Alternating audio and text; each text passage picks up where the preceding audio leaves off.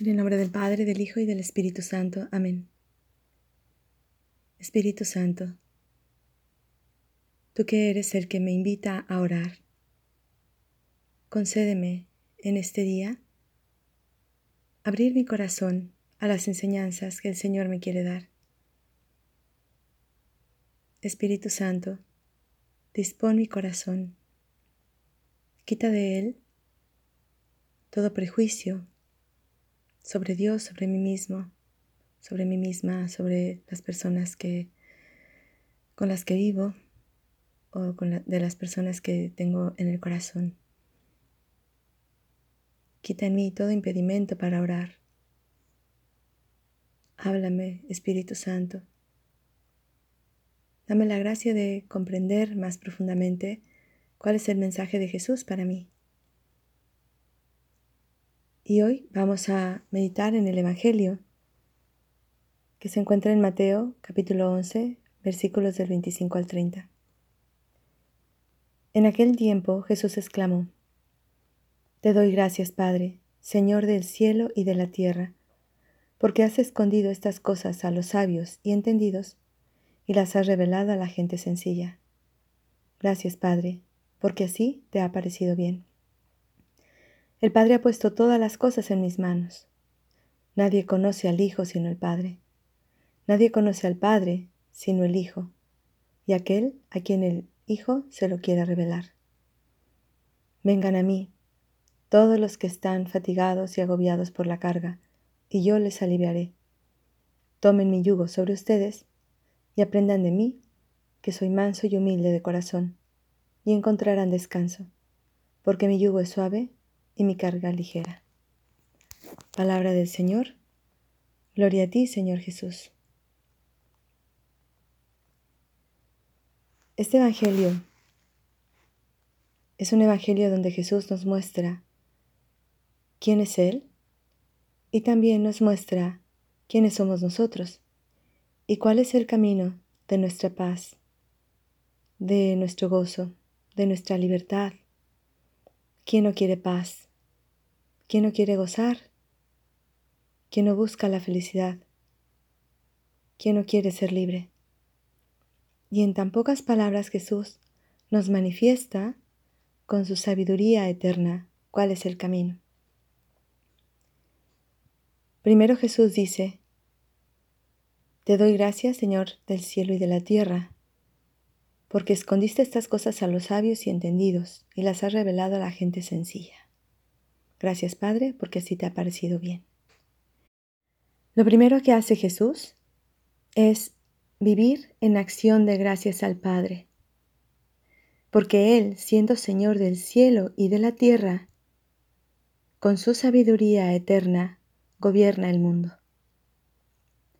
Y, y Él ha querido mostrar sus caminos a la gente sencilla, no porque quiera ocultarlos, a la gente que no es sencilla, sino porque solamente los sencillos pueden comprenderlo. Y aquí hay una invitación del Señor escondida en estas palabras. ¿Quieres comprender a Dios? La comprensión de Dios no se da por la mucha sabiduría.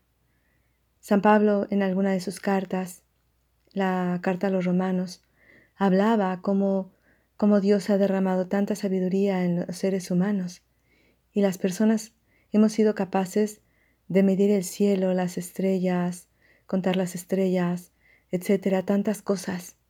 Dice, y no pudieron comprender al autor de todas ellas. No pudieron entender que todas ellas no fueron hechas por sí mismas. Y entonces San Pablo acusa que los seres humanos han utilizado esa sabiduría no para conocer al Creador, sino para hacerse soberbios. Esto es lo que denuncia San Pablo.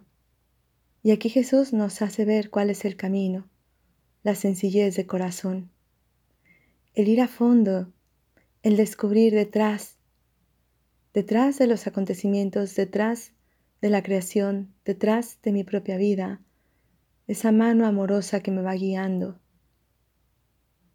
es difícil a veces, sobre todo en nuestro mundo que, que desde hace muchos años, o podríamos decir varios siglos, ha caído en la creencia de que solo lo que pasa por la razón es verdad y que solo lo que podemos comprender con la razón es, es fiable. Y que la grandeza del hombre o de la mujer está en, en ser ricos, en tener mucho poder, en, en poder dominar a otros. ¿Cuántas mentiras o cuántas falsedades nos hemos creído que lo único que hacen es hacernos vivir en desorden? Que lo que único que hacen es hacernos vivir en la mentira. Y aquí Jesús viene a enseñarnos un nuevo camino, el camino de la humildad, el camino de la sencillez. Te doy gracias, Padre, porque escondiste estas cosas a los sabios y entendidos y las revelas a la gente sencilla.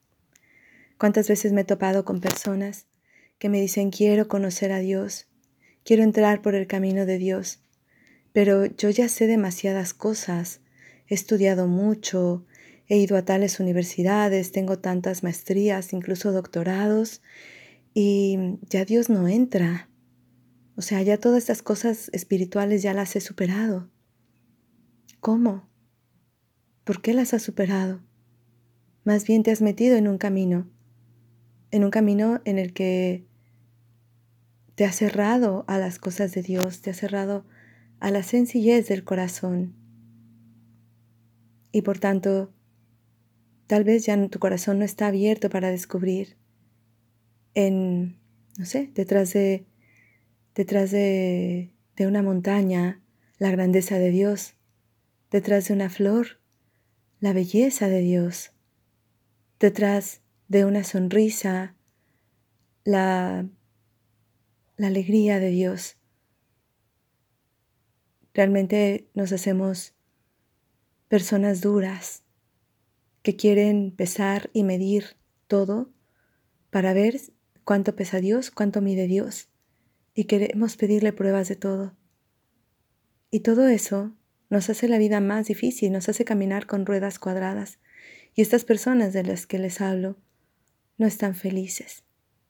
Estas personas de las que les hablo viven con tanta angustia en su corazón y me dicen, muéstrame a Dios, muéstrame a Dios, llévame a Dios.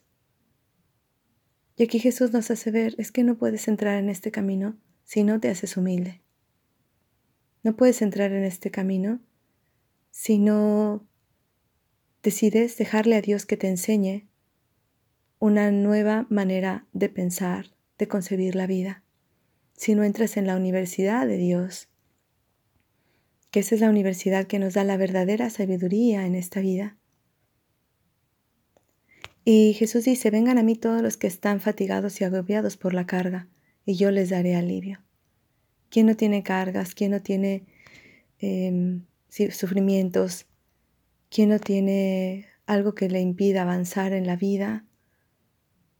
¿Y cuántas cargas tenemos? Cargas de, no sé, de dificultades que, no sabemos cómo, cómo solucionar, enfermedades. Vemos a las personas que amamos también eh, atoradas, sufriendo, esclavizadas por vicios. Mm, o por maneras de ser de las que no pueden salir. Nosotros mismos también sabemos lo que está mal en nosotros mismos y nos sentimos incapaces de cambiar. Y Jesús nos dice, vengan a mí. Si te sientes así, ven a mí.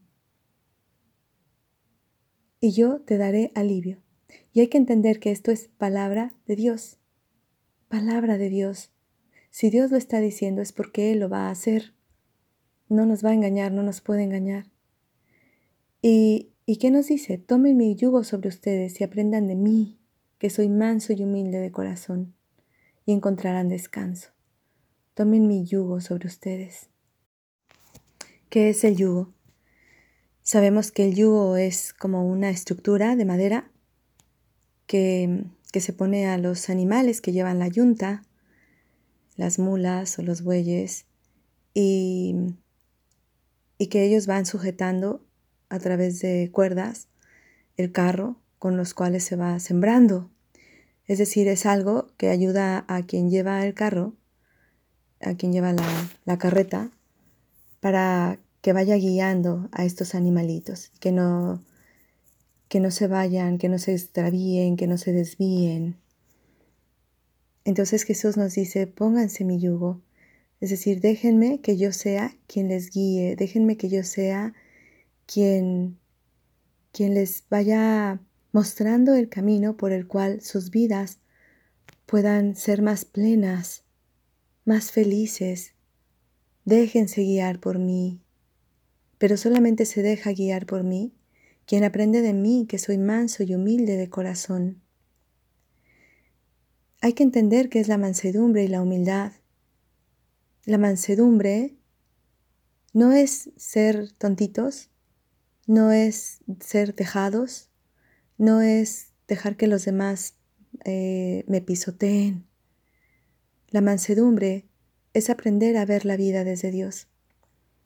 Es vivir según aquellas mm, nuevas normas que nos puso Jesús en los capítulos 5, 6 y 7 de San Mateo.